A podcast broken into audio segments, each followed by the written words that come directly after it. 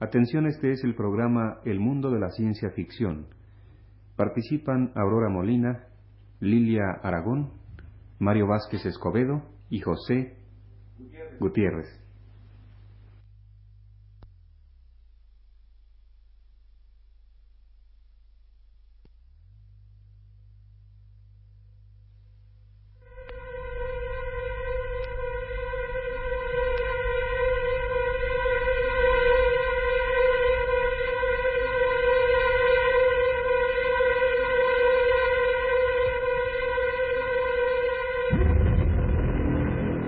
Radio Universidad presenta el octavo programa de su serie El mundo de la ciencia ficción, un cursillo destinado a dar a conocer ideas, autores y textos de este género literario.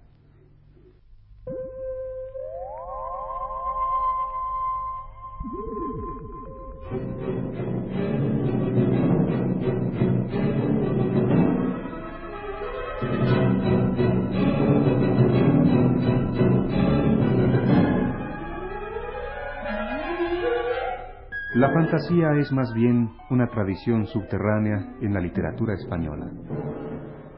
Aunque en el primer conjunto de cuentos escrito en nuestro idioma, el libro del conde Lucanor, hay varios cuentos fantásticos recogidos de las leyes árabes, el realismo parece congénito a las letras escritas en España. Si, no obstante, pueden hallarse varios cuentos que son obras maestras de la literatura fantástica, algunas páginas de Becker, por ejemplo, es prácticamente imposible encontrar buenos cuentos de science fiction pese a la difusión que ha logrado este género en España. Como en otros terrenos, la excepción a la regla puede encontrarse en los libros de Max Aub. Entre los centenares de relatos que ha escrito, hay por lo menos uno que es un auténtico cuento de ciencia ficción. Se titula La Gran Guerra y fue publicado por primera vez en 1958. Su tema, la rebelión de las serpientes que arrasan el mundo con sus ondulados cuerpos viscosos, no ha sido, que sepamos, tratado por ningún otro autor de science fiction. Así pues, presentamos para ustedes La Gran Guerra de Max Aub.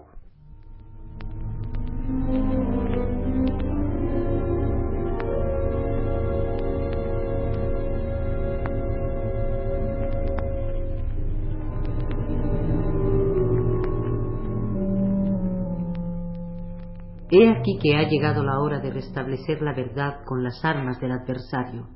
Nosotras somos las auténticas serpientes ardientes que Jehová envió para morder al pueblo, como hay prueba fehaciente en su libro. Nosotras fuimos entonces las vencidas por nuestra representación. Pero Jehová dijo a Moisés, Hazte una serpiente ardiente y ponla sobre la bandera, y será que cualquiera que fuere mordido y mirase a ella vivirá. Fuimos entonces vencidas por nuestra propia imagen, diversión de quien todo lo puede y juego del de los mil nombres. Mas aquí la impusimos, base y ejemplo de la pirámide. Y Moisés hizo una serpiente de metal y púsola sobre la bandera. Y fue que cuando una serpiente mordía a alguno, miraba a la serpiente de metal y vivía. Mas aquí no. Más tarde dijo San Ambrosio, porque la imagen de la cruz es la serpiente de bronce, que era el prototipo del cuerpo de Cristo, de tal modo que cualquiera que lo mirase no moriría. Mas aquí somos la representación de nosotras mismas, base y ejemplo de la pirámide. Partieron los hijos de Israel y asentaron campo en Obeot. Mas ¿quién se preocupó por saber qué fue de nosotras? Muchas quedaron en Egipto, miles cerca del mar Bermejo, en la tierra de Edom, cerca del monte de Or. Pero la mayor multitud se puso a su vez en camino, siguiendo la gran cintura del mundo, por los mares y los desiertos.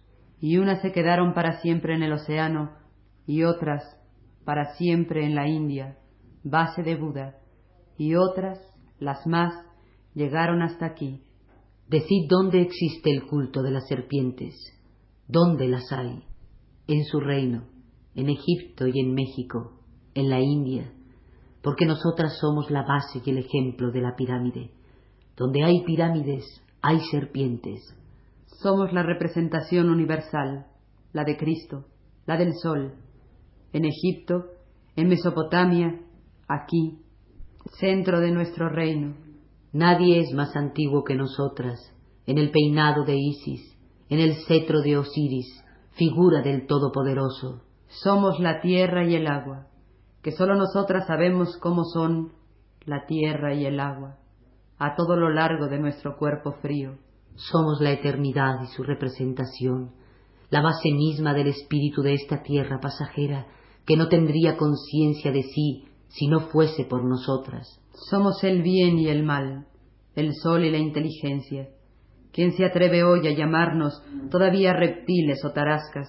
Somos la culebra de Esculapio, amarilla, gris o negra, hija de los terrenos pedregosos y de la maleza. Somos la culebra de las cuatro rayas grises, rojo sangre y el viento azul y los bordes de los escudos amarillos. Somos la culebra leopartina, parda clara caoba, con puntos pequeños en forma de medias lunas negras. Somos la culebra viperina, gris oscura y amarilla del viejo mundo. Somos la culebra negra frenética, azulado abdomen ceniciento de cuello claro, del norte de América. Somos las coralillos, anillos rojos, amarillos y negros, tan respetadas, y la verde serpiente arbórea, esbelta, que los de Siam llaman rayos de sol, restituyéndonos nuestro origen. Somos las víboras, rojo de cobre, rojo de orín, pardo negruzco, la víbora cornuda andaluza y el víboro, el escursó valenciano, la víbora rosa italiana y griega, hijas del Asia Menor. Somos las víboras europeas de cabeza ancha, de color ceniciento oscuro y manchas triangulares negras. Somos los áspides, pajizo y pardo oscuro, amarillas claras.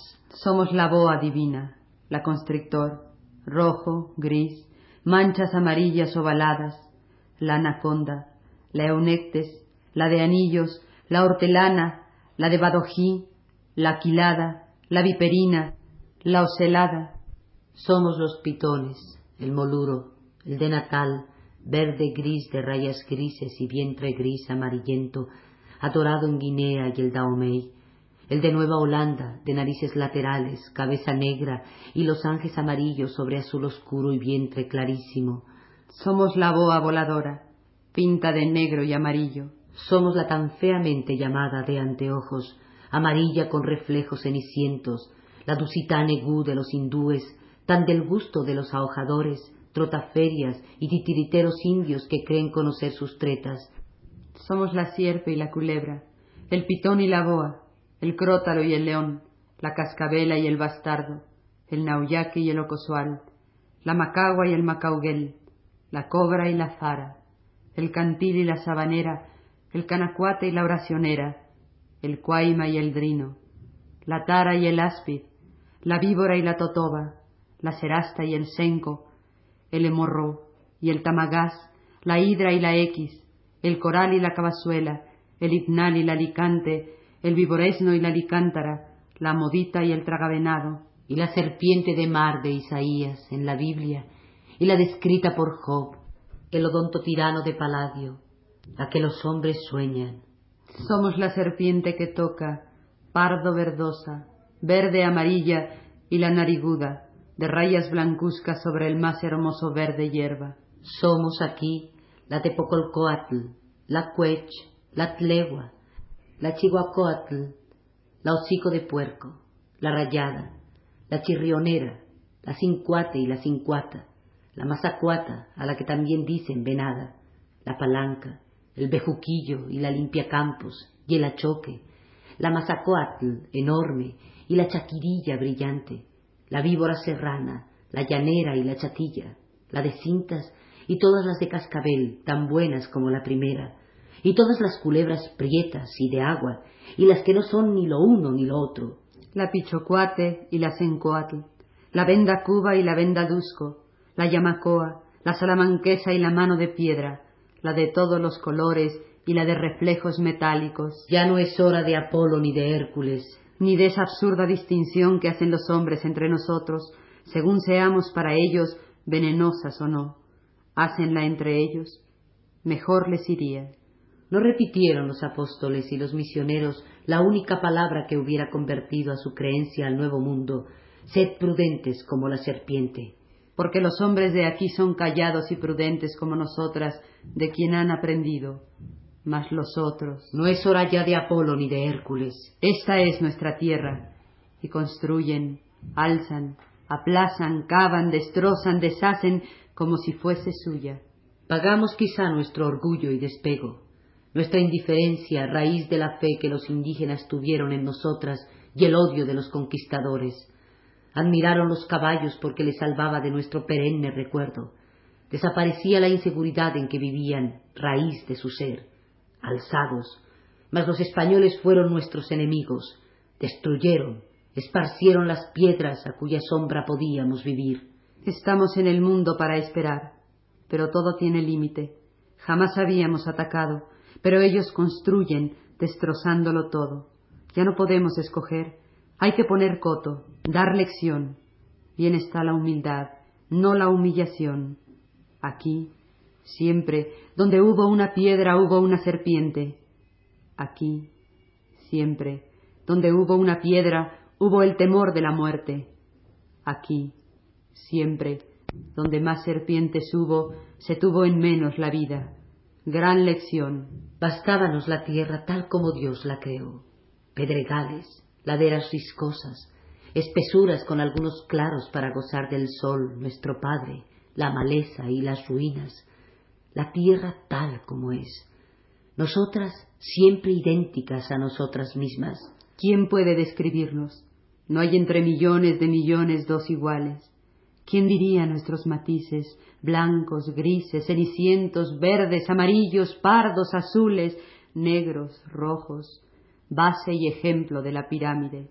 Vinieron los españoles y destruyeron, pero en la ruina se puede vivir.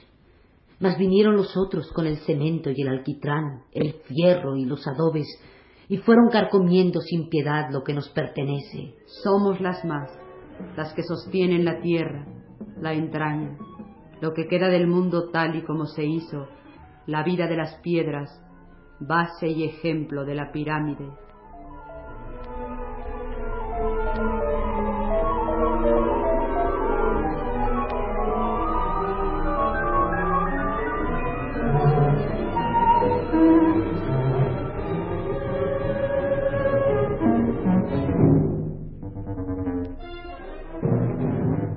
La ofensiva fue organizada para el 10 de mayo, cuando la temperatura era más favorable.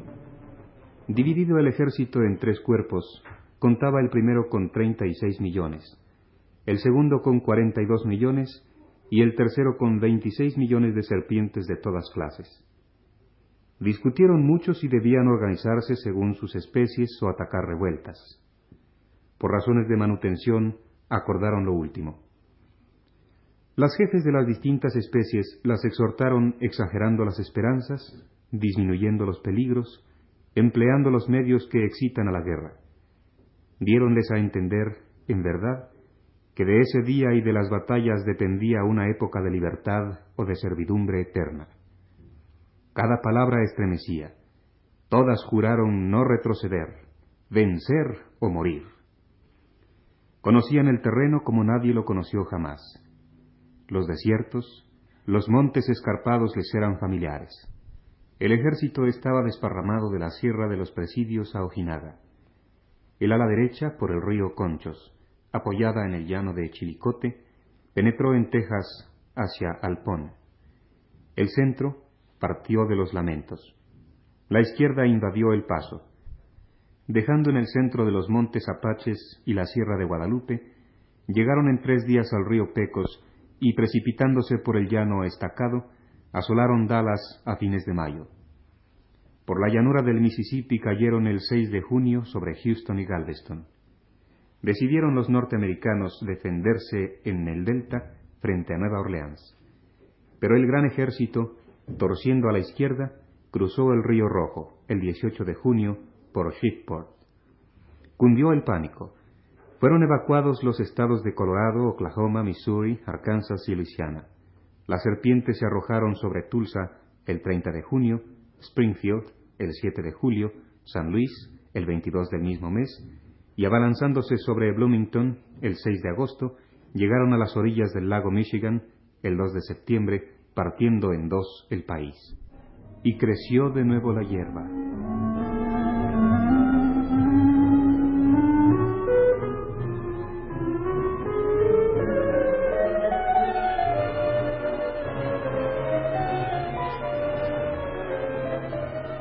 Primero era el silencio, nadie por la llanura.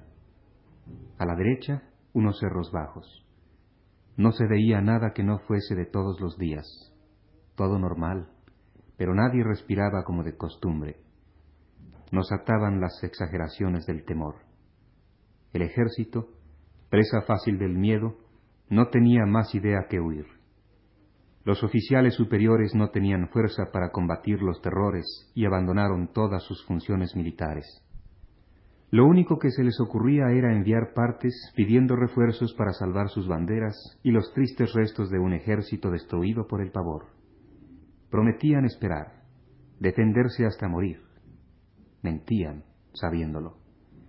La cobardía se enseñoreaba. Todo eran reuniones vanas. El horizonte se movía. Surgían las terribles voces infernales. Estamos cercados. Todos salían huyendo según sus medios. Soy de los pocos que, desde cierta altura, he visto adelantar el ejército enemigo. La impresión de advertir cómo se mueve y anda la tierra es irresistible. El pelo se eriza, las piernas de piedra, todo se vuelve pasivo, la sensación del riesgo, de la inminencia del peligro incontenible, la amenaza de sentirse vencido sin remedio, de estar con el agua al cuello, paralizado, puede más. Todos nuestros artificios son inútiles, son más. La mortandad debió ser espantosa, pero pasan, adelantan, son más. El pánico se retorcía en el aire como una serpiente enorme, se lo llevaba todo por delante.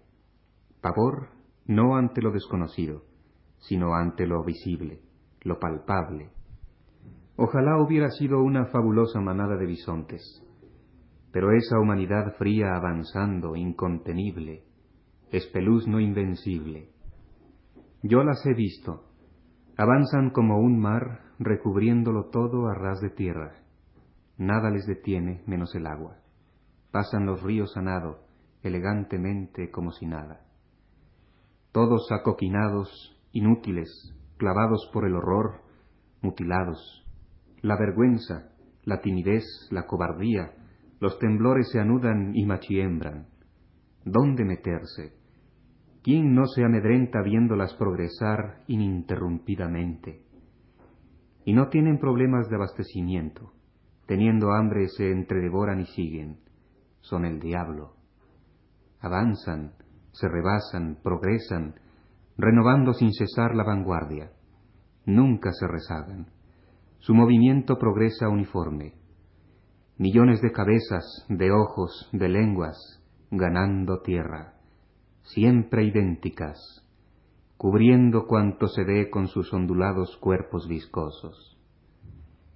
Contaminan la tierra, emponzoñan las mejores obras, revuelven el mundo, tronchan, arruinan estados, asuelan las más principales grandezas, destruyen deshacen, anonadan, acaban, progresan.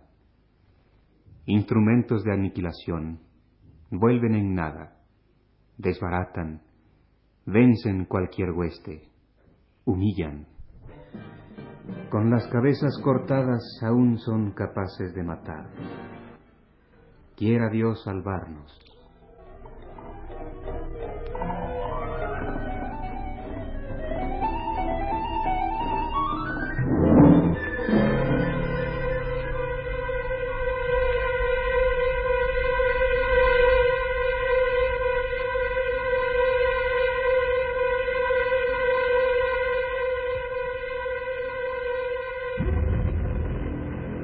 Y así hemos presentado un programa más de la serie El mundo de la ciencia ficción. En esta ocasión leímos La Gran Guerra, un cuento de Max Sau con la participación de Aurora Molina, Lilia Aragón y Mario Vázquez Escobedo. Realización técnica José Gutiérrez.